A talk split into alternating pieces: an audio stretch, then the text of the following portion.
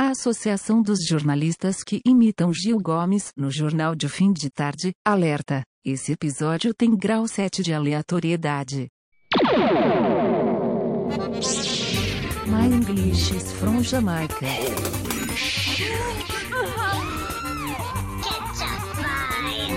Galera do meu!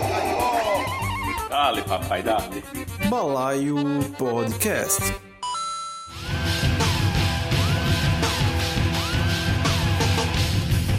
Vejam só este jornal, verdadeiro hospital, porta-voz do Bang Bang, da Polícia Central. Fala, balaeiros e balaeiras do meu Brasil! Aqui é Ted Medeiros, falando diretamente de Campina Grande, para começar mais um Balaio Podcast, meu povo! É isso aí!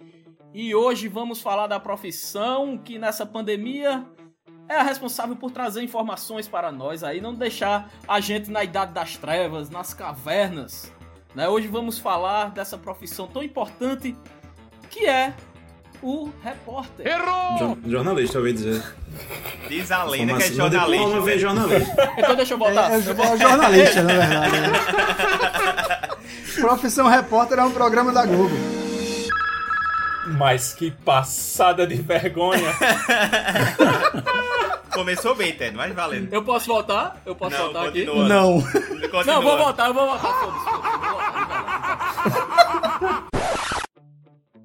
Fala, balaeiros e balaeiras do meu Brasil! Aqui é Ted Medeiros, falando diretamente de Campina Grande, para começar mais um Balaio Podcast, meu povo. E hoje vamos falar desta profissão que é responsável por trazer a luz às nossas vidas nesse período de pandemia, principalmente, não só no período de pandemia, mas a todo momento.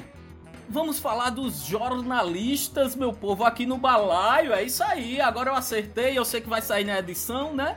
Esse, esse meu erro, então eu tô falando certo agora, senhor Ian Costa. E para começar esse programa, estou aqui com ele mais uma vez, o inoxidável, sempre presente, Ian Costa. Fala, Ian! Fala, Tedinho, fala pessoal. E tem que ter diploma sim. Boa. Boa. Já chegou político, olha. Concordo, concordo. Estou com ele aqui também, meu querido amiguinho André Santos. Fala, Daniel. Fala, fala balaieiros, tudo bem com vocês? Eu queria ter sido o jornalista que publicou Anão Vestido de Palhaço Mata 8. Nossa senhora. Clássico. Somente. e estou aqui com ele também, meu lindo, querido Rodolfo. Quem é Rodolfo, meu povo? É ele mesmo, é o Simbinha. Fala, Simba. Fala, balaeiros e balaeiras. Chegando aqui, eu caí de paraquedas. Esse tema aí que eu estou cego. Mas vamos tentar bolar uma coisinha aqui interessante para falar sobre os jornalistas, essa profissão tão respeitada. Alô, Sandra Anneberg, sou seu fã, sou linda. Olha aí, vamos extrair o máximo do seu potencial hoje aqui, Simba, pode ter certeza. E estamos aqui com ele também, meu lindo Natan Cirino. Fala, meu povo, se aposenta da Atena. Bicho, pra que isso, bicho? Pra que isso? Tu tá, tu tá constrangindo nosso, constrangindo nosso, nosso convidado aqui, bicho. Pera aí, Nathan. E nosso convidado ilustre aqui, eu vou nem perguntei como ele queria ser apresentado, então eu vou improvisar aqui. Tomara que saia certo, não saia como o início do programa. Apresenta pelo nome dele, Ted. Sempre é um bom Ele, começo. ele tem um nome, Ted, ele É. tem um nome. Tá, tenha calma, tenha calma, que eu tô nervoso, eu tô nervoso. Nosso querido jornalista, âncora do JPB, um Danilo Alves. Fala, Danilo! Fala, balaeiros desse Brasil todo. Só não gostei que não me chamou de lindo. Chamou de Ah, você é lindo. Menos eu. Também. Pode ter certeza. Mas tá bom. Com a intimidade isso melhora. É isso aí, meu povo. Vamos seguindo. Natan, por favor, Natan, nossas redes sociais. A gente tá no Twitter, tá no Instagram, tá no Facebook, Balaio Podcast, segue a gente lá. Acha a gente também aí aonde, Ted Denúncio? Rapaz, a gente tá lá no Deezer, tá no Spotify, tá em todos os agregadores de podcast, certo? Esqueceu do principal. Do quê? Do, do e-mail? Foi? Do? PicPay, Ah, rapaz. do PicPlay, Sam. Sim, estamos no PicPay, meu povo. É isso aí. Se você quiser apoiar o nosso balaio, entra lá no PicPay, digita Balaio Podcast, você vai achar lá nossos planos de assinatura, nosso mod quento e nosso macaxeira. Dá uma lidazinha lá que você vai entender e você ajuda essa causa tão linda que é o nosso balaio. Lembrando que a cada a qualquer momento aqui, apresentando aí pra Danilo também, que qualquer um pode pedir 10 centavos de balaio a mais, Sim. tá, Danilo? Tá E é bom. um, um pocketzinho que a gente manda para os assinantes do Balaio de Macaxeira. E aí qualquer um aqui pode. Se, se, se você se sentir instigado para discutir um pouco mais algum determinado assunto, é só dar uma chamada. Show. Isso, isso. É, só é pedir os 10 centavos que a gente explora mais. Não é isso, meu povo. E também, como o André corrigiu em alguns programas, estamos também procurando colaboradores, senhores. Se você quiser colaborar com o nosso balaio, entre em contato com a gente através do balaiopodcast.gmail.com Fala lá com que você pode contribuir, até uma postagem, até, enfim, o que você se sentir à vontade, a gente tá aceitando tudo, meu irmão. Pode falar lá que a gente vai lhe ouvir. Espalha a palavra. É, vamos jogar o que hoje no balaio, Ian? É pra tu, Ian. Joga Danilo. Joga Danilo agora. Vamos Vai, jogar vai. bem logo no balaio. Dale! Dale, dale.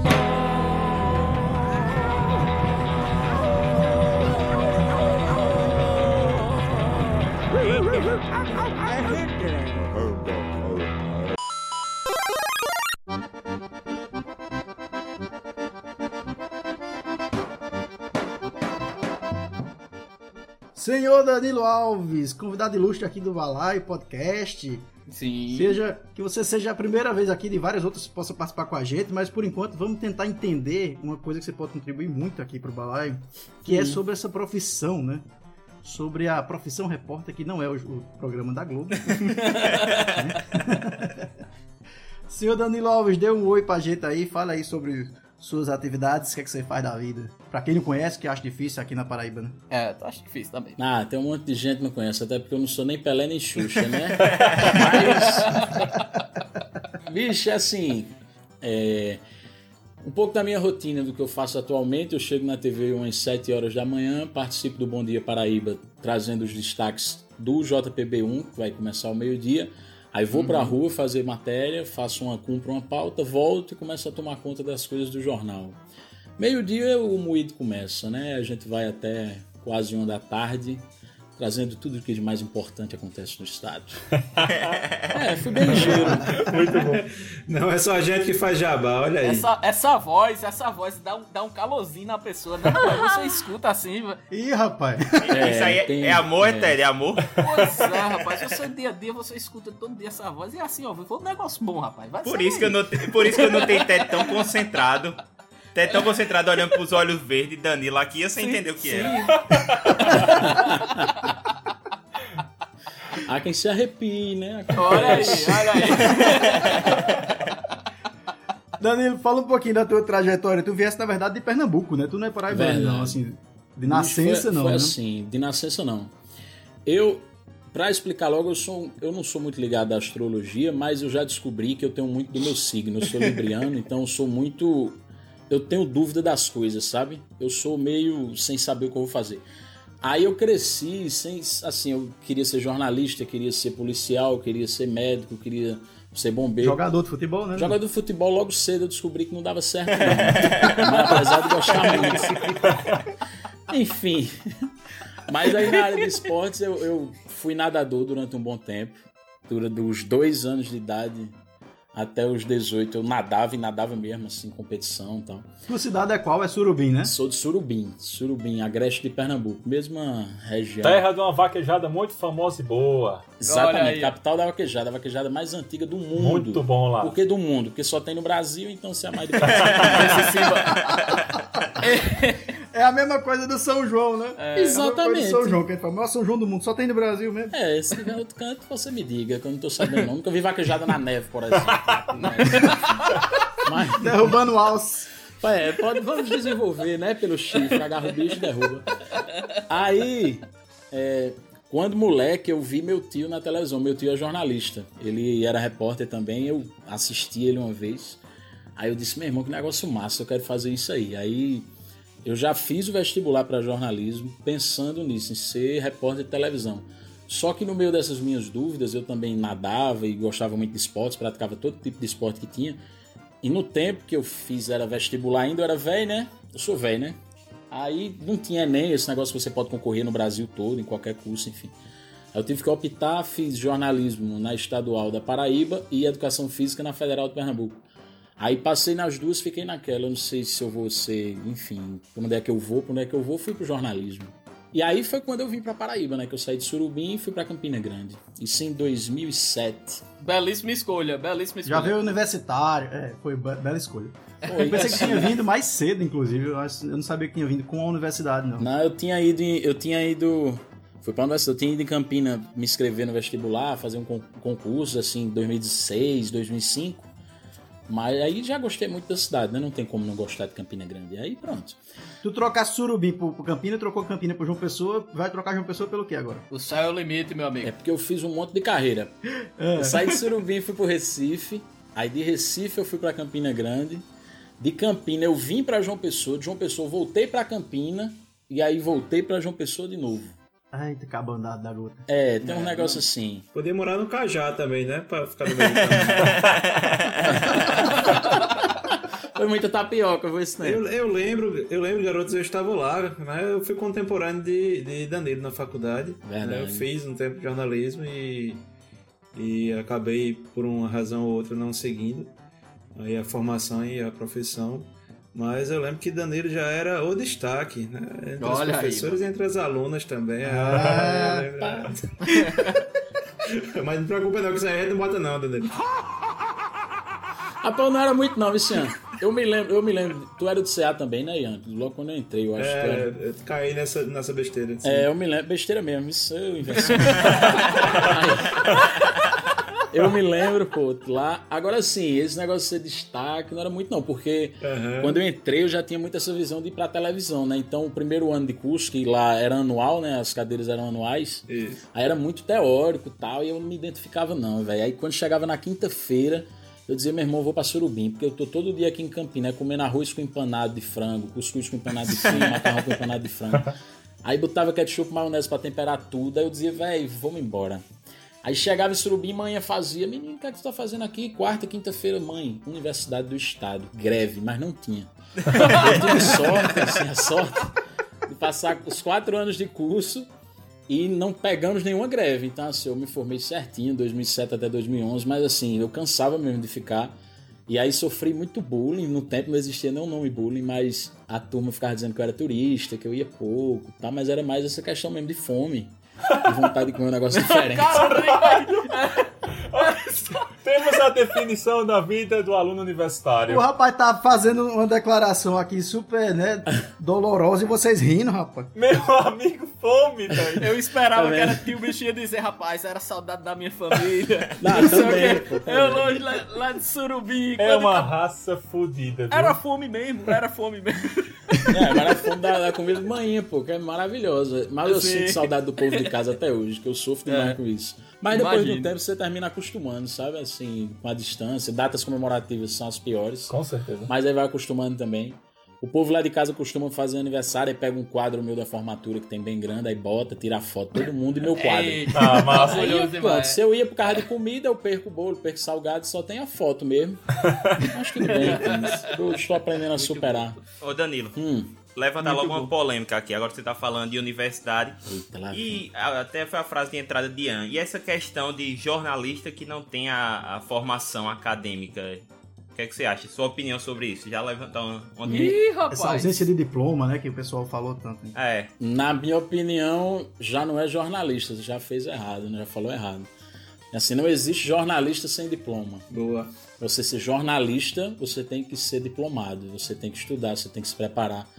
E assim, por mais que se diga, ah, mas tem gente que não tem um diploma e desempenha a função muito bem, se dá super bem, e é melhor do que quem é formado, enfim. Eu não vou entrar nesses méritos, afinal de contas, em diversas outras profissões você também pode fazer e desempenhar sem se formar Isso. sem ter um curso superior.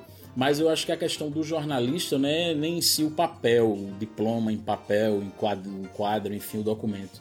É, é mais uma noção de ética, a noção de, de estudar mesmo a sociedade, se aprofundar e você saber como se portar diante de diversas situações, você fugir das armadilhas que a profissão nos apresenta, como por exemplo é, a influência política, a, a influência de pessoas poderosas.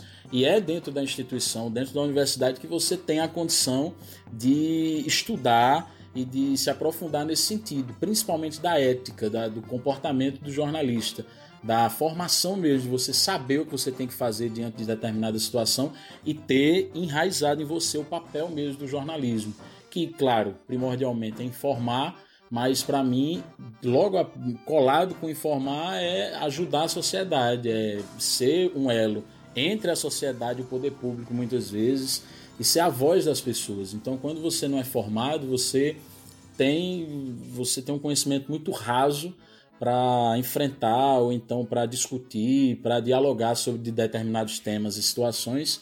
E aí termina que não exigir o diploma é uma coisa que para mim é errada pra cacete e assim, eu tenho a felicidade de dizer que na empresa que eu trabalho, tanto nas afiliadas Globo como na Globo de fato, você só entra para trabalhar como jornalista se você for jornalista. Então tá todo mundo lá com diplominha, tá todo mundo formado. Ótimo. E assim, falando da, da, da minha questão profissional, tenho essa sorte de ter ao meu lado pessoas formadas e muito capacitadas. Massa. Tu falasse da questão, da questão ética, Danilo, aí me, me remeteu muito justamente que você tocou no ponto de política e tal.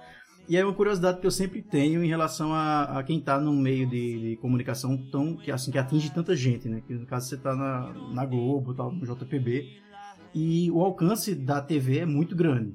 Né? Por mais que a gente ache que ah, a internet, rádio, etc, a TV acho que é o meio que mais influencia, que mais chega nas pessoas, que mais gera esse tipo de é, debate, eu acho, na sociedade, né? Com certeza. Inclusive, os ouvintes vão ficar pasmos agora, mas tem um alcance maior do que o do balaio, até. Pois é, uma- já é uma coisa gigantesca. Sim, sim, sim, sim, sim, sim. Mas aí a pergunta que eu ia fazer com base nisso é justamente, já, já chegou alguma situação pra tu em que tu percebesse que tava com, com- Eu não digo nem com tendência a quebrar a imparcialidade, mas assim, provocado a. Seja por, pelos, pela sua posicionamento político mesmo, pela sua pessoa, ou seja por alguém que chegou e te falou alguma coisa, te pediu alguma coisa. Não da emissora, obviamente, que acho que isso não acontece, mas alguma, sei lá, até político influente, alguém influente que chegou e te deu essa cobrada de quebrar essa imparcialidade, de ser parcial em algum momento, puxar alguma sardinha. Mandar um abraço assim de coração. Não, alguma coisa assim. Mas como é que fica essa, essa, essa tensão na imparcialidade? Como é que funciona isso? Assim, é, essa questão da imparcialidade ela também é muito trabalhada na instituição universidade, né? Quando você estuda, você tem também nesse, nos seus princípios isso. E você, de fato, começa a vivenciá-la dentro da universidade. Depois que sai, você encontra na prática diversas situações que você tem que colocar isso em prática e já está pronto para esse tipo de situação. No meu caso, nunca aconteceu de, de receber uma influência política ou de tentativa disso. É, já aconteceu de um vereador bem folclórico aí em Campina, que ele tem um nome de comida, ele não é vereador mais, eu acho. É uma comida bem, bem típica nordestina. E assim, por se tratar de um cara super, assim, popular e tal, ele não fez na maldade, mas uma vez em uma cobertura eh, jornalística, que não era política, ele estava presente, e aí ele chamou o, o assistente da equipe da gente no canto, aí deu a ele, assim, 150 reais, eu disse, toma pra você ir pra equipe aí, tomar um Guaraná e tal, aí Eita, na cara da porra. Que merda é tremendo, não sabia o que fazer. Aí disse, não, não quero não. Aí ele fez, tome rapaz, 50 pra cada, toma, eu tô lhe dando. É meu, né? Não é da Câmara não, não sei o quê. Mas assim, ele não fez aquilo na intenção de comprar a gente. É a questão política mesmo, aquela política de dar as coisas aos outros, sabe? Aí o assistente da gente não aceitou, ele foi, me chamou e disse, não, fui dar o dinheiro. Eu disse, homem, não quero seu dinheiro não, pelo amor de Jesus, homem. Vá, não quero não, não quero não. E foi pra lá, foi pra cá, ele entendeu e não, não deu dinheiro, né? Deve ter entregue a outra pessoa esse, esse valor. Saia daqui, senão eu boto farofa em cima de você, né? É, Esse é Aí assim, né? é, na empresa nunca aconteceu de chegar e dizer, ó, essa essa reportagem a gente não vai dar, esse assunto a gente não vai falar, enfim, nunca aconteceu essa censura interna. A gente sempre teve liberdade para fazer tudo que faz. E assim, a gente sabe que as emissoras de TV elas são comandadas por empresários, pessoas que têm suas relações políticas e eu também confesso que não sei qual a relação política do proprietário da nossa empresa, mas nunca aconteceu dele mesmo barrar qualquer reportagem, qualquer coisa.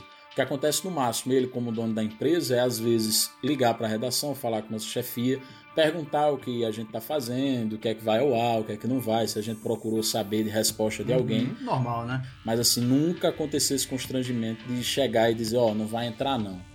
Não vai fazer, não vai falar, a gente sempre teve liberdade, ainda bem. Eu noto que vocês, vocês são, assim, vocês são um jornal mesmo, né? Então vocês trazem a notícia, até assim, sem tanta liberdade para ter a opinião de vocês. Eu tô vendo. Aí é a opinião de André. Tem nada a ver uhum. com o Danilo, não. Vou nem dizer a opinião do Balé, a opinião de André. Acho que o maior problema nessa questão ética são. É porque hoje no Brasil tá a moda dessa. São quase uns caça-clique da TV, né? A galera uhum. que faz a reportagem por ibope mesmo, principalmente mostrar gente morta, mostrar assassinato. Que boa parte deles não tem o curso, como você mesmo disse. Eu até dei uma caçada aqui para ver a graduação deles. E a preocupação deles é só chamar atenção. Então acho que o maior problema é esse: é a falta de ética, sendo, a, a ética sendo trocada pelo Ibope, né? Ibope por Ibope. É, e só para complementar aí, é meio que como se a tragédia tivesse virado entretenimento, né? Então essa galera não se preocupa com o que Danilo justamente falou aí, né? Ética, de você trazer uma notícia ali. Às vezes a galera quer só entreter, pô. E só que escolheu, acho que um ponto que não é muito legal, né? Você traz isso. E o triste, velho, é que isso, que eu sou do interior, sou de Solânia também, e o que eu vejo é que esse tipo de jornalismo, entre aspas, aí bem, bem grandes, bem grandes mesmo, atinge muita, muita gente. Pô. Muita gente Com ali certeza. assiste e, e, velho, isso é uma coisa realmente triste. Olha, o, o, o jornalismo policial, ele tem uma pegada, claro, que vai noticiar é, sobre esse tipo de conteúdo, eventualmente faz parte do, da temática, mas é, o que me intriga bastante é que às vezes os caras. Eu acho que noticiar uma morte faz parte do jornalismo. Mas eu acho que certos programas ou certos apresentadores. Banaliza, né, Simba? Eles Isso, né? banalizam a, a maneira que passam essa notícia, né? Fica uma coisa tão banal que eu acho que a sociedade passa a ver aquilo ali como comum, é mais um dia e aquilo vai ficando normal. Né? Então, eu acho que essa não é a maneira mais interessante de se noticiar sobre. E com certeza as, a, as manchetes, aquelas aquelas letrinhas que ficam ali no rodapé da, da televisão, são para chamar a atenção e o cara fica preso ali no canal. Que o cara tá passando lá, olha e faz, oxê, que foi isso aqui? Quero ver o desfecho e tal. E é, às vezes é de, de, uma maneira muito banal. Até porque a gente também tá vendo um fenômeno hoje de, de pessoas que estão virando meme no Instagram, né? Eu não vou citar o nome de alguns jornalistas, mas os caras viraram meme, velho. Os caras viraram meme, tem milhões de seguidores agora, são convidados para Danilo Gentili da vida e tal. E não dá, pra mim não, não rola isso. Mas esse, isso aí é outra questão de, de, jornalismo, né, Danilo? Que é o sensacionalismo. Eu acho que a gente já passou por uma fase bem pior de sensacionalismo na TV, pelo menos. É, não na Globo, realmente eu não me lembro de sensacionalismo desse nível na Globo, mas em outras emissoras a gente já teve isso muito forte na década de 90, né? A ponto de você ter casos como aquela série que gerou até uma série na, na Netflix, que é o Bandidos na TV, né? Uhum, que era um cara que é, tinha um programa bem popularzão mesmo, assim, mas que mostrava corpos né, de pessoas mortas, muito uhum. sangue, uhum. e que na verdade ele estava envolvido com as mortes, né? provocava até algumas mortes para poder mostrar no programa dele. Hoje em dia esse sensacionalismo já passou mais, né? Eu tô acho que não, a gente só tá com um foco em programas certos. Eu acho que ele, esse jornalismo mais sensacionalista, ele continua e continua muito forte. Afinal de contas, ele só existe porque ele tem público-alvo e as pessoas isso, consomem. Isso, velho. Então, isso. se se não houver a quem consumir, se as pessoas deixarem de ver, e aí sim ele vai perdendo força. Mas eu acho que ele mudou é, é, com o passar dos anos, eles estão tentando deixar mais leve o programa, fazendo isso, banalizando a notícia. O que me incomoda hoje nesse jornalismo policial em determinadas emissoras, em determinados segmentos, não só aqui na Paraíba, mas eu falo do Brasil como um todo, porque eu termino acompanhando um monte, um monte de coisa, é você noticiar uma morte e logo em seguida brin brincar com aquilo, ou então você sai dessa notícia que é de uma morte, de um homicídio, enfim, de uma tragédia e começa a rir para chamar um mechan, ah. sabe? Então assim, você começa a perder empatia, você tá fazendo aquilo ali por fazer e só tá pensando nisso, que as pessoas estão assistindo e tem muita gente assistindo programa policial hoje para dar risada. Então assim, Não é vendo Isso. tragédia que você vai consumir o melhor da comédia, né? Então, eu acho que hoje em dia é mais isso. Eles estão tentando deixar mais leve, de uma forma engraçada, mas fazendo graça com um assunto que não tem a mínima graça. E eu acho que tem um ponto aí também, né, que, que Danilo, só pra, pra complementar, eu acho que a internet veio num ponto assim pra divulgar ainda mais esse tipo de coisa. O lado, vamos dizer assim, ruim, vamos dizer, da, da internet, né? Porque esse tipo de brincadeira, como até como o Simba falou aí, vira meme muito rápido, pô. Então você tem um cara que tira um- esse tipo de brincadeira no, de, do- de meio-dia, por exemplo, quando é 3 horas da tarde, meu amigo, já tem 100 mil visualizações, já tem gente compartilhando. Então, meu velho, esse tipo de reportagem eu não vejo muito não, Vice Natan, como dado uma, uma esfriada não, pelo contrário. Acho que realmente, como o Danilo falou aí, tá muito, tá muito forte. Muito Eu acho forte que é mesmo. porque distribuiu mais, né? Antes era só um canal, um programa. Agora são Isso. 200 ao mesmo tempo. É, Pri- Isso é verdade, isso é verdade. Ah, e aí acaba chegando no outro ponto aqui, que é voltando para o foco mesmo da profissão do ser repórter, né, Danilo? O que é que tu acha que é. a Quais são os melhores pontos, assim? Quais são as melhores coisas da tua profissão e o que é que são as piores coisas? O que é que tu podia classificar aí?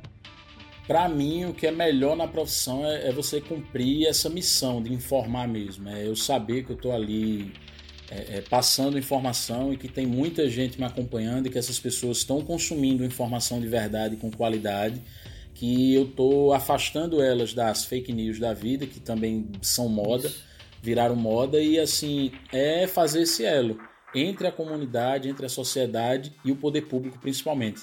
Eu vou para a rua fazer reportagem mais de comunidade, né? Eu vou pro calendário JPB e a gente faz numa pegada bem leve, tirando onda, brincando. Uhum. E a grande importância do jornalismo para mim, a grande vantagem, o que eu fico mais feliz é porque muitas vezes eu vou para uma comunidade bem pobre, um bairro bem pobre aqui de João Pessoa, região metropolitana, mostrar um problema de um esgoto que está estourado lá há 45 dias e tem lá a dona Mariazinha, seu Joãozinho, que quando me veem, quando vem a equipe chegando, renovam as esperanças de ter o problema solucionado. Porque aquelas pessoas, quando é que elas iriam ter a oportunidade de ir até o gabinete do prefeito, do secretário de uma prefeitura, para dizer, ó, minha rua tá com esgoto, tá me incomodando. Passa a figura de um herói, né, pra, pra essa galera. Viu? Mas é. É, e assim, aí eu não vejo nem a questão de herói, mas eu acho assim, esse elo. Aham. Eu sou o porta-voz das pessoas, eu tenho a condição de chegar até o prefeito e fazer essa cobrança que a população está Que pedindo. legal. Fazer com que o prefeito tire o olhar do macro da cidade como um todo, João Pessoa, uma metrópole, uma cidade com quase um milhão de pessoas circulando todos os dias, para o problema de Dona Mariazinha e seu Joãozinho lá numa rua, num bairro pobre, carente, e que muitas vezes o próprio prefeito, o secretário não conhecem aquele problema. Ou o Estado como um todo, falando de, como eu falei, de esgoto, seria a Cagepa.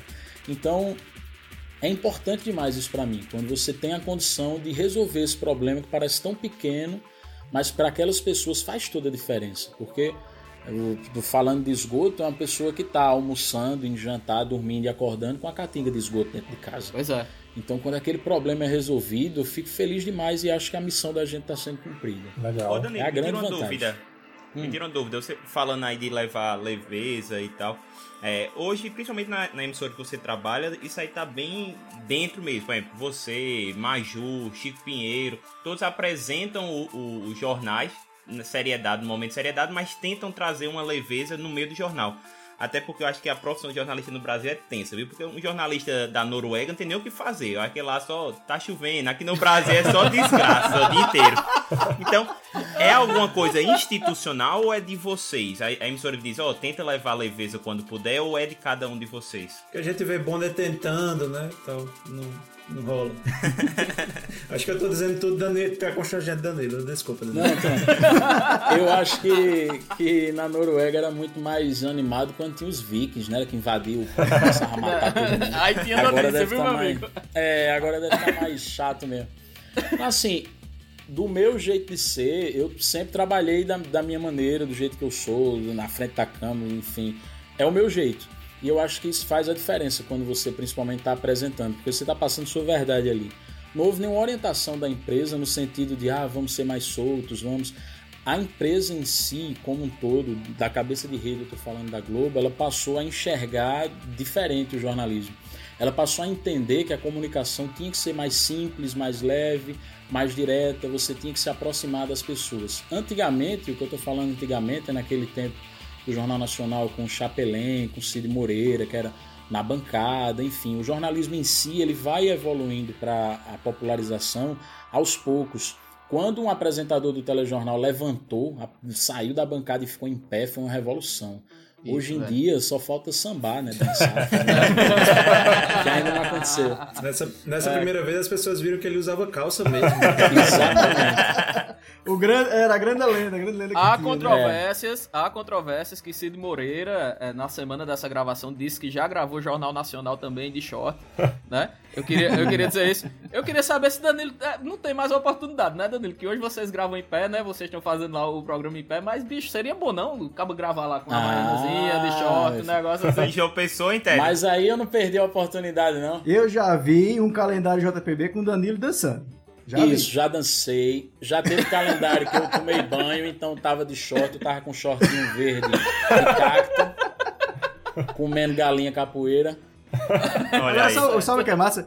Teve, é, é, eu vejo que vocês, é, dentro dessa, da, da esfera estadual, assim, tem essa linguagem muito mais próxima, né, da população, mais popular e tal. E eu ficava pensando, rapaz, como será que é em outros estados? Será que isso é coisa da Paraíba e tal? E aí teve uma época que eu fiquei no Rio. E quando eu fui ver o local de lá também, é do mesmo jeito. Tem, é quase como uma, uma norma, eu acho, da Globo, da Globo Nacional, assim, né? Pronto. Quanto mais é, a rede é menor, né, tá estadual ou da cidade, etc., parece que vocês têm mais liberdade pra brincar, pra ser uma coisa mais de boas, assim. Importante você falar isso, Natan, porque vem da questão da linguagem. Antes, e até quando eu entrei na, na, na profissão em 2011, quando eu me formei, é, eu não estava na, numa, numa emissora da Globo, mas em outra, que era uma afiliada da SBT, mas existia a cultura e principalmente o padrão Globo, que era aquele de neutralizar o sotaque. Todo mundo falava igual. E na cabeça e na visão de quem comandava a Rede Globo principalmente, era porque eles queriam que a pessoa fosse entendida do Oiapoque ao Chuí. Que sem sotaque, ele ia falar de uma forma que o pessoal no Rio Grande do Sul ia entender, o pessoal no Amazonas ia entender também. Depois essa visão mudou e eles passaram a enxergar que as a gente tem que ser visto por quem está em casa como a gente é. Por exemplo, eu estou na Paraíba, eu sou nordestino, então quem está em casa, ele quer se ver na televisão, ele quer se sentir Isso, representado. Então hoje em dia eu falo como eu falo mesmo, eu não tenho problema de, de falar gíria e de falar do jeito que eu falo, de, de ter meu sotaque do jeito que ele é, que é uma mistura de Pernambuco, Paraíba, falsificada, um negócio desmantelado. Mas hoje em dia a gente tem essa liberdade. E quando entra na rede, quando você vê uma reportagem de Recife no Jornal Nacional, você vê o repórter falando como o povo de Recife fala. E se você vê o da Paraíba, vai ser do mesmo jeito, enfim, do Rio de Janeiro, de Minas. Então, passo mudou também a linguagem. Cada um fala do jeito que fala mesmo e pronto. E aqui na Paraíba tá com sotaque pernambucano, né? Que é ele e Denise Delmiro, os dois pernambucanos tomando conta. É. E Denise é de uma cidade pertinho da minha, que é de Itaquaritinga do Norte, ela. A gente tá só falando das partes boas, mas aí tem a questão da- das piores coisas da profissão. O que é que tu acha que é mais pesado? O que é que é mais difícil da profissão? As piores coisas da profissão. Uma das piores é porque todo mundo acha que eu sei de tudo. amanhã vai chover, amanhã vai chover aqui, Danilo, só pra eu saber. Aí manda assim, aí manda assim mensagem pra mim, "Ah, a agência do INSS tá aberta, tá funcionando. E eu sei. E o pi- o pior, o pior é quando é uma notícia que eu dei no jornal, que eu falei no jornal. O problema é que, se você me perguntar o que eu almocei, eu vou ter que pensar um bocado pra me lembrar. Aí a pessoa manda mensagem pra mim à tarde, diz, ei, aquele negócio do- da Caixa Econômica que tu falasse, até que horas? Eu digo, rapaz, você, que tu não falasse? Eu digo que tu não assistisse? Não, mas fora da brincadeira. bom.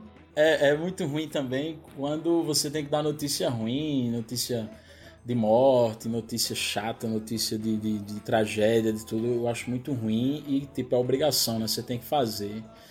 É a parte ruim. E a parte ruim da profissão também é quando as pessoas passam a questionar o jornalismo, sabe? O jornalismo de verdade. Tá numa onda muito grande também de descredibilizar o jornalismo, Com sabe? certeza. De- Demais, de- cara. Demais. de duvidar do que está aparecendo e de acreditar mais do que você recebe no grupo da família e no WhatsApp do que o que você está consumindo no, no- no- no jornalismo, independente qual seu- seja o meio de comunicação à empresa. E assim, isso vai deixando triste a parte ruim. A parte boa é porque assim, muita gente continua confiando e a gente continua trabalhando para que as pessoas que deixaram de confiar, voltem a confiar também, voltem a acreditar no trabalho da gente, que é muito sério, bicho. É na moral mesmo. É É, não, é, uma das coisas que mais me assustou aí na, na profissão, que eu acabei não seguindo, passei a minha vida toda querendo jornalismo até descobrir como era de- mais ou menos de verdade, né, assim, a, a, a rotina e tal, e aí eu vi que não, não, não era o que eu, que eu queria naquele momento. É, mas uma das coisas que me assustou e contribuiu muito para isso foi justamente saber a, a multifunção que é o jornalista e a quantidade de pautas que muitas vezes um repórter tem que cumprir. Né, Então, assim, é, hoje você está numa posição é, já com, com a carreira consolidada e tudo mais, mas no começo, com certeza, você deve ter passado pelos perrengues aí de cumprir cinco pautas na manhã, e aí muita da preocupação é também você não poder dar a profundidade que você gostaria aquela pauta, né? O tempo que ela realmente demandava, você tem que resolver para cumprir outra em outro lugar. Como é que funciona isso? Exatamente. Logo no começo, quando eu cheguei para trabalhar, eu me formei em 2011, aí vim trabalhar na TV Tambaú, aqui em João Pessoa, que é afiliada da SBT.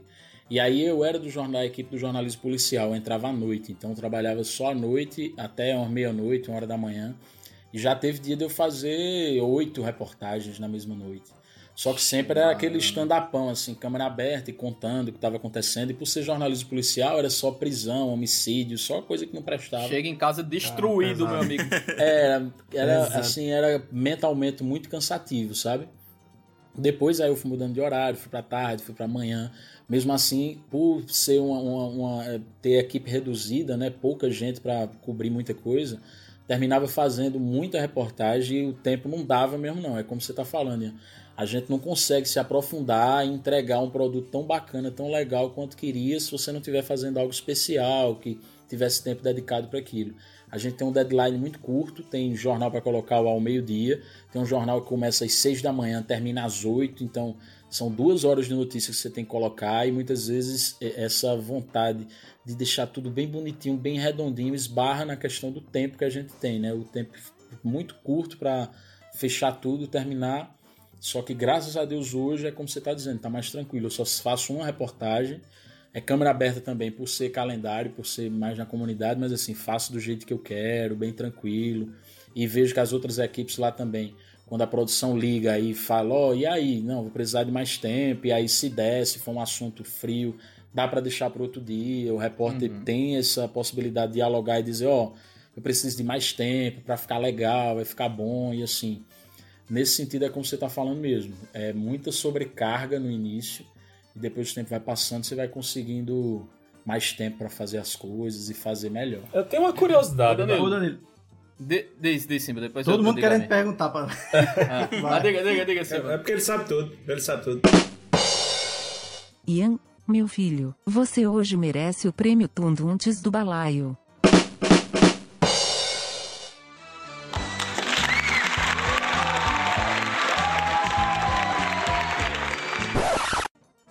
Mas é, é uma, uma curiosidade pessoal mesmo. É, é que uma coisa que sempre me intrigou quando eu vejo a parte assim, do jornalismo é que você comentar sobre aquelas matérias que foram gravadas, eu acho que é mais tranquilo porque foi um ambiente assim controlado. Já aconteceu, você vai comentar sobre. Então assim, pra um cara que Tipo, por mais que ele seja rodado, por mais que ele seja experiente, o ao vivo sempre é um desafio, Danilo. Eu sempre gostei mais de fazer ao vivo. Eu acho que também por causa da minha preguiça, eu sou meio preguiçoso. Ao vivo, você faz e resolve. Não precisa depois de feito. mais nada, não. Tá feito. E assim, é muito do meu jeito também de, de você lidar com o ao vivo. O ao vivo é um desafio para a maioria dos profissionais, e claro que para mim também, porque ao vivo, se você fez merda, fudeu. Exato. Mas assim, eu sempre, eu sempre pensei da seguinte maneira: o segredo do ao vivo é você estar de boa. É você saber que pode dar merda e pronto. É você não, não você ter a consciência que você não é um robô, ter a consciência de que você pode errar, ter a consciência de que tudo pode acontecer ao teu redor e tá pronto para isso. Por exemplo, se acontecer alguma coisa na rua, de alguém passar na frente da câmera, ou de você esquecer o texto, é você brincar com isso, é você ter a leveza para te dar uma sacada ali na hora e, e, enfim, isso virar um momento engraçado, às vezes até um meme, né? Mas é você lidar bem com esse meme, é você saber que pode dar tudo certo. Então, assim, ao vivo é um desafio por ser ao vivo, mas para mim é muito melhor. Ó, por falar nisso, eu vou acabar puxando um tópico aqui da gente do roteiro, já que Simba falou nisso, tem tudo a ver. Quais são os micos que tu já pagaste na TV, Danilo? Tu pode lembrar de algum Alguns. Eu, eu sou um meme ambulante, sabe? Eu sempre me lasco em algumas situações. Até gravado mesmo já. É, mas ao vivo, uma vez eu tava apresentando Bom Dia Paraíba e eu me engasguei com nada. Não tem quando a pessoa se entala com nada. A É pior, meu a amigo. garganta deu aquela secada, meu amigo. Oi. Aí eu fui falando assim, aí era na passagem de bloco, eu já ia chamar o intervalo. Mas aí eu comecei, aí fui eh, falhando, aí, fui melhor pro intervalo. Aí chamei o intervalo assim, me engasgando. Quando voltou, aí o pessoal correu com água, não sei. Quando voltou, voltei tomando água, dizendo, ah, é, me entalei, não sei o quê. Fui, fui pra, aqueles, pra aquele. Tem uma página no Instagram que é, que é cheia de seguidores, tudo. É de um, de um jornalista, inclusive, de Minas, Júnior Caritel, que é o Virei Jornalista, que reúne memes do, do, do jornalismo no Brasil todo. Eu fui bater lá no Virei Jornalista uns três, quatro vezes com as minhas apresentadas. e uma foi essa, que foi ao vivo, eu me entalei. Mas acontece muito assim, porque eu, eu, eu fico muito vermelho, sabe, com tudo. Eu sou tímido, apesar da profissão que eu exerço, eu sou tímido e ninguém acredita. Então eu fico vermelho com qualquer coisa, pô. Se, qualquer, se eu der risada, eu fico vermelho. Se eu chorar, se eu tiver nervoso, se eu tiver com vergonha, é que eu fico mesmo. Então toda vez que eu, tô com ver, eu fico vermelho, as pessoas destacam que eu tô vermelho, eu passo vergonha e a turma fica mandando. E fica mais vermelho. E o pior é que assim, não é um vermelho normal, não, né, Danilo? É um vermelho. É vermelho. Vermelho. mesmo. Aí eu, quando alguém diz que eu tô vermelho, eu fico pior. Eu boto a mão no rosto assim, a orelha entrega, fica quase explodindo. Desgraça. Aí diz uma coisa, tem, qual é o melhor assunto que tu gosta de tratar? Assim, eu sei que tu gosta muito de esporte, né? É, quando eu entrei no- no- na, na universidade, eu queria trabalhar com jornalismo esportivo, né? Fiz isso durante um bom tempo. Hoje em dia eu trabalho mais no geralzão. Mas a maior, uma das maiores emoções que eu tive na profissão foi quando eu apresentei o Globo Esporte pela primeira vez. Porque quando eu tava ali, e naqueles segundos que tem a vinheta que toca. Muito massa. Aí começa o Globo Esporte. Bicho, passou um filme na minha cabeça porque eu me lembrei, eu criancinha em Surubim, que eu saía da escola, eu estudava perto de casa e eu saía correndo do colégio com meu irmão porque tinha que dar tempo de ver as notícias do Náutico no, no Globo Esporte Pernambuco. Que hoje em dia ele é completo, né? Ele vai de 15 para 1 até 1 e 20 da tarde. Não é mais um bloco só local e outro nacional, é todo de Pernambuco. Mas quando eu era criança, não, era o primeiro bloco só que era as notícias do estado. Então eu saía correndo desesperado para não perder as notícias do, do, do Náutico. E naquele momento, quando tocou aquela música, eu me vi naquela criança de novo. E eu olhei assim, eu digo, caramba, velho, eu agora tô do outro lado, eu tô na tela e quem sabe não tem uma criança também dando uma carreira aqui agora pra, chegar pra em casa 13, e acompanhar as notícias 13. do time. Sim, pra ver o 13, o Campinense, porque foi em Campina Grande que isso aconteceu. Você, você vê a imparcialidade, né? Liso. Não fala, O sim, do 13, do o homem é Campinense liso, meu também. amigo. O homem é liso demais, meu Treinado. Agora- Agora três aí. Ô Danilo, agora que você saiu do Globo Esporte, pode dizer, é 13 anos e acabou. Diga aí, pode dizer. Eu sou náutico puro, 100% no coração, não consigo ir pra outro time, não. Mas assim, falando sério, como eu trabalhei em Campina e trabalhei com esportes em Campina, assim, o termômetro de cada clube é a fase que ele vive. Com certeza. Então, como eu cobria os dois, tinha um período que eu gostava muito mais de trabalhar no Campinense, porque o Campinense vivia uma fase melhor e a gente era bem recebido lá. Outros tempos, no 13, a gente chegava no 13, era bem recebido, conseguia trabalhar direito.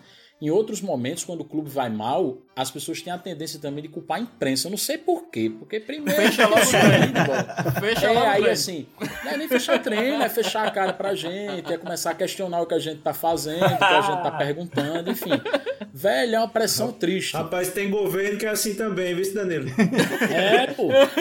Tem governo que é assim também, eu ouvi dizer. Aí assim, aí teve, teve muito tempo, muito, muitos momentos que eu me sentia muito mais à vontade trabalhando no 13, torcia para dar tudo certo, e outras vezes também no Campinense. Mas sempre tendo a consciência profissional que os dois estando bem era melhor para mim. Por exemplo, Sim, o- sim. quando o 13 e o Campinense jogavam a Copa do Brasil, eu trabalhava para o Brasil todo. Eu fazia transmissão ao vivo para a Globo, para o Sport TV. Então, se eu fosse escolher um time. Agora, assim, se eu tivesse em Pernambuco, eu queria que se lascasse Santa Cruz Esporte, se eu não fosse Cruz, só queria saber do Náutico mesmo e pronto. Tem um, tem um colega meu que ele é jornalista esportivo e ele me disse que uma vez tava, era até o 13, que tava muito ruim. E ele dando a notícia, ó, o 3 tá desorganizado, sei o quê. Aí recebeu uma ligação do presidente do time, dizendo, meu amigo, o que é que você tem contra o meu time, que só fica falando mal dele? Começa Pois a é. mudar seu ponto de Acontece vista. muito isso, acontece muito Eu não isso. tô falando o que acontece, né, eu- sobre você, não. As pessoas têm a visão de que o jornalista ele tem que ser assessoria de imprensa, e é bem diferente. Ligam, aí fala assim: ah, porque você fica falando vai prejudicar o time, é melhor que você só fale bem. Não, pô, o time que, que cria um momento bom para que a gente noticie o momento bom, né? Que se organize e a gente tem nada a ver com isso, não. É verdade. Agora, já que você tá abrindo seu coração aí falando das afinidades, diz uma coisa, qual foi a. Ai, Ai, meu coração. Mas qual foi a notícia que tu mais gostasse de dar? E qual foi a pior notícia que tu já desse? Rapaz, notícias. é, Essas, sempre, toda notícia policial que eu ia dar eu achava ruim, eu achava péssimo. De, de homicídio, de tudo. Principalmente porque eu ia no, no- naquele No ambiente. local. Ia no local, aí via lá os defuntos, e via o pessoal assim também, nem aí lá, sabe? Com criança no braço e tudo. E sempre me trouxe uma carga emocional negativa muito grande. É, Imagina. você termina depois normalizando isso, vai, é de boa, tranquilo, parece que não está acontecendo nada, mas sempre você sente. E sempre são notícias péssimas de se dar, e, enfim. E notícia boa para mim, é, durante essa pandemia, sempre que a gente noticia gente curada, que a gente vai conhecer histórias, eu fui, mesmo fiz uma reportagem esses dias com um funcionário público que ele ficou 80 dias internado no hospital, 72 dias na UTI Tá, sem ver a família, entubado e quase morrendo entre a vida e a morte. Então, assim, quando ele recebeu alta e tudo foi para casa, eu tive a oportunidade de ir na casa dele, conversar com ele, com a família. E quando você traz esses exemplos assim de superação, bicho, para mim são sensacionais. Esses dias a gente exibiu uma reportagem que eu também fazer em Cabedelo aqui. Um marceneiro, ele faz móveis planejados. Ele é fera, foda na profissão e ele só tem o braço esquerdo. Porra. Ele, aos 12 anos, em Campina Grande, aí, perdeu o braço quando estava moendo milho, perdeu o braço direito, uma criança de 12 anos, ele era destro, teve que reaprender a fazer tudo. Hoje em dia ele fez curso de mestre de obras, ele é pedreiro, ele é encanador, ele é marceneiro, ele pilota moto, ele mesmo em casa trocou o lado do acelerador da moto. Caramba. Com a mão esquerda, velho. E sempre que, que eu conto esse tipo de história, velho, me dá um gás tão massa e, tipo, conhecer essas pessoas, ir até lá. E você vê, assim, que ele, é, é, seu Ildefonso, ele, bicho, ele é super de bem com a vida, velho. Era rindo o tempo todo, tranquilão, e, e tendo a consciência de que ele é exemplo para as outras pessoas. Então, toda vez que eu dou esse tipo de reportagem, velho, eu acho muito massa. E sempre que tem reportagem emocionante, que a gente mostra uma realidade difícil de alguém, não sei o que, toda vez eu fico já chorando, bicho. Aí eu já fico pensando, meu Deus, o diretor de TR vai botar bem fechadinho aqui na minha cara, eu chorando. Aí o povo em casa vai pensar que é mentira, tá ligado? Vai dizer, é, fazendo de conta. Mas não, pô, eu sou frouxo, velho. Eu fico emocionado, tá ligado? É foda. Ei, agora sim, a gente tá, tá falando muito sério aqui. Eu queria fazer uma, uma brincadeira aqui pra gente encerrar o episódio. Faça, faça, faça. E. Dale, papai. Agora sim, antes de chegar nessa, nessa brincadeira que a gente quer fazer contigo aqui, eu queria puxar 10 centavos pra você falar um pouquinho sobre essa relação da profissão com as fake news. Pode ser? Eita! Pode. Polêmicas, mamilo. Primo, meu amigo, primeiro 10 centavos sério desse balaio. Sério, É verdade. A gente É, só é, fala vocês- de cana, de putaria. Pois é, de putaria e de cana no 10 centavos, hoje a gente vai ter um negócio sério, meu amigo. Aí tá certo. Pedro, você tá falando isso, É, isso fale aí, por você, isso né? é sensacionalismo, é, fala por você, por que foi você. sério depois que a gente gravar. O Simba tá só acumulando a barrinha do especial, ele vai soltar nos 10 centavos. Ô Danilo, é o seguinte. Ah, meu Deus. A gente não podia perder a oportunidade de ter a voz do JPB aqui. E a gente pensou em você narrando um quadro que a gente tem aqui no Balaio, chamado Gazeta. Certo. E aí o Gazeta, ele tá aposentado um pouquinho, porque tá- a gente só dá notícias do mundo cultura pop e tal, mundo nerd, e as coisas estão meio paradas nesse meio aí por causa da pandemia, então a gente deu um tempinho com o Gazeta. Mas aí a gente viu uma oportunidade de você aqui dar algumas notícias bizarras que a gente achou na internet, são notícias reais, mas que a gente queria ouvir na sua voz de locutor belíssima aí, como é que ficaria? Ai. Pra até de sentir aquele calorzinho. Sim, Isso. aquele, aquele arrepio cangote, vai. Eu, e, ó, que fique, fique aí é, sabido pra todo mundo, ele não sabe das notícias, tá? A gente vai passar pra ele agora no chat, tá bom? e, Gorete, roda a vinheta aí do Gazeta do Balaio. Vamos embora com o Danilo Alves. Natan, Meu consagrado, o Gazeta não tem vinheta especial. Você está dando muitos rolezinhos com o Bilu. Que tal essa musiquinha aqui?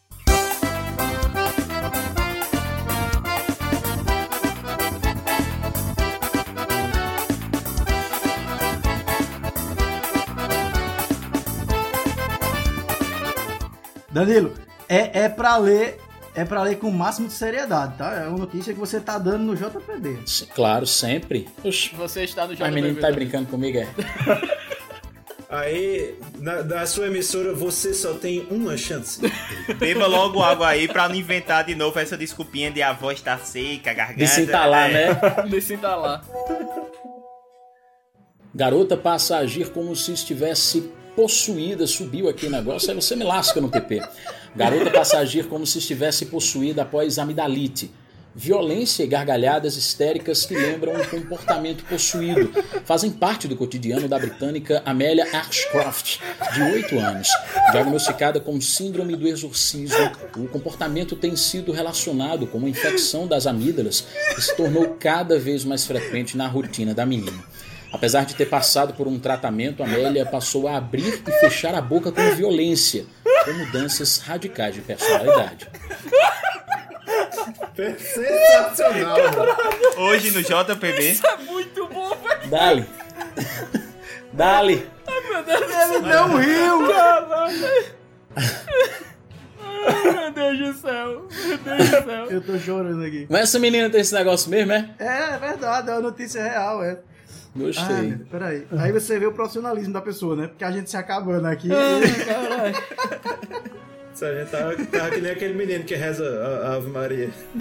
Cara, vamos pra próxima, vamos pra próxima. Bora, bora, dali, dali, dali.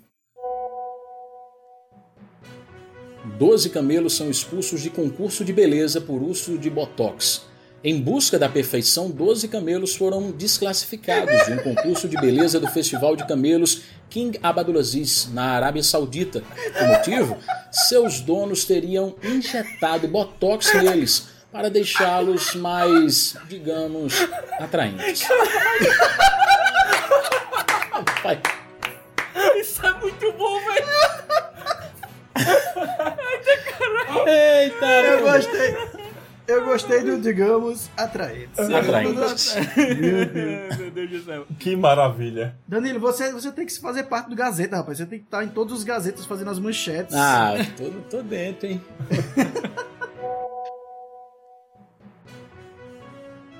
PM confunde despacho de macumba com explosivo em Curitiba. O esquadrão antibombas da Polícia Militar foi acionado na última terça-feira, dia 10, após receber denúncia de que um explosivo tinha sido deixado no cruzamento de duas ruas em Curitiba, no Paraná.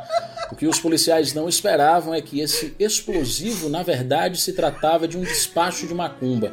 A equipe de policiais evitou tocar no despacho para que nenhum deles fosse para a boca do capeta.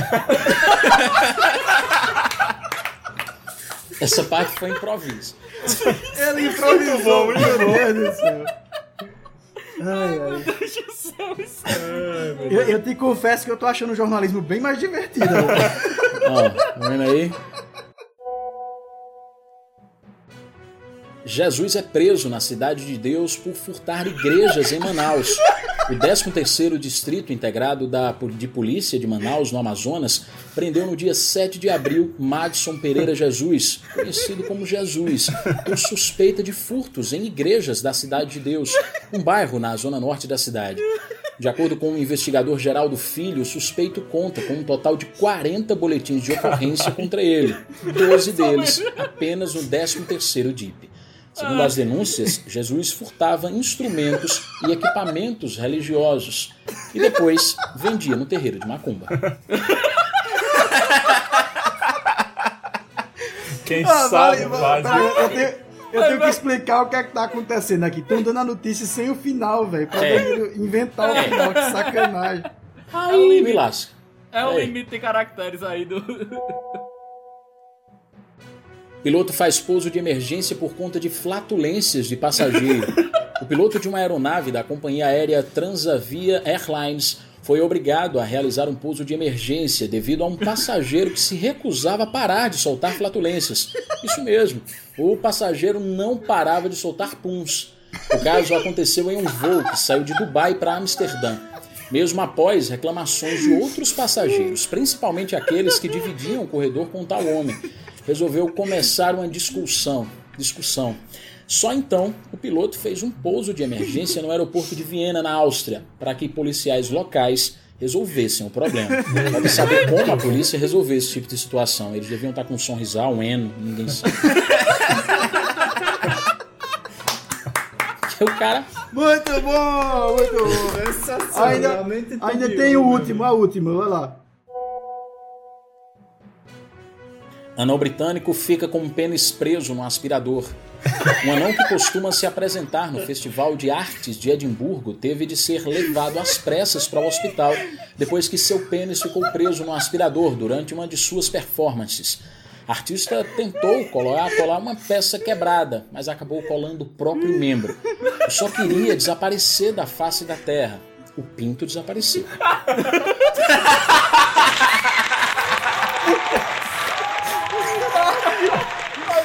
Olha. Ai, meu Deus. Eu não tenho mais força pra rir, sinceramente. Ai. O, o Pulitzer pra esse homem, pelo amor de Deus. Muito bom, muito bom. Pô, meu bicho, como é que pode? Cara, vamos, vamos- depois dessa- dessas pérolas maravilhosas, vamos acabando o Balai 85. Quem talou fui eu aqui agora. Parece que eu comi o cuscuz todinho. todos. Danilo, você falou aí, na- uma das suas falas, você disse que quem sabe você poderia ser essa pessoa que estaria é, provocando, instigando uma criança em algum canto para ser jornalista. Com certeza não tem criança assistindo Balai, mas algumas pessoas podem ter sido provocadas sim hoje por você. Sim, sim. E parabéns pela tua profissão, por tudo que você faz. E volte sempre. Foi muito massa, muito bom te receber aqui. Cara, valeu, obrigado de verdade, eu gostei muito. Eu acompanho o Balai. O primeiro que eu escutei foi o que falou de ufologia, porque é um tema que eu gosto que só. Aí depois desse eu dei umas escutadas. Eu acho que o de ufo- de ufologia vocês levaram muito na brincadeira. A turma Olha tá aí. escutando lá fora aqui da terra. Olha aí. Essa turma vai vir com essa gravação aqui, vai sair procurando vocês de casa em casa pra saber quem era que tava tirando onda com eles. Mas é claro que sim, Bilu já tá com a gente, cara. É, já tô aproveitando aqui que eles estão captando o sinal para dizer que eu não tenho nada a ver com isso. Esse é o primeiro que eu participo. Principalmente os reptilianos, que são os mais perigosos. E já tem Sim, um deles sim, por sim. aqui. Vou lhe indicar um programa, Danilo. Já que você começou falando de signo, de Libra, vá ouvir o Olha. de horóscopo aí, você vai gostar bastante. Valeu, meu povo. A gente vai ficando por aqui então. Obrigado de novo, Danilo, pela participação. A gente tá nas redes sociais aí, segue a gente, Balai Podcast no Twitter, no Facebook, no Instagram. Nosso e-mail é balaiopodcast.gmail.com pra quem quiser bater um papo aí, segue a gente nas redes, fala com a gente, é, ouve a gente aí no Spotify, no Deezer, em todos os agregadores. E é isso. Tchau, meu povo. Valeu, até a próxima. Valeu!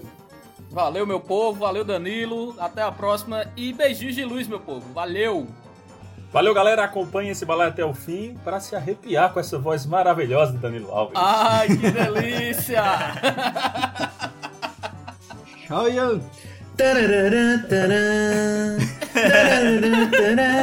Subiu a vinheta do JPV. Tchau, tchau, galerinha. Por hoje é só. Prego batido, ponta virada. Valeu, falou.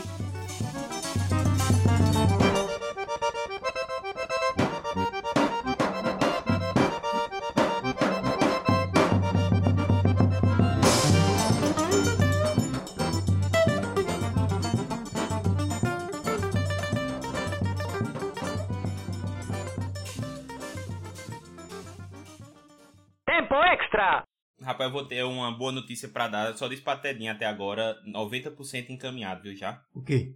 Diga logo, homem. Dá, dá, dá a notícia aí que já tem o JPB cobrindo aqui, ó. Vai espalhar a Amanhã notícia. já sai do JPB, pô. Amanhã já sai do JPB. É. Vai disso. Amanhã vai ser.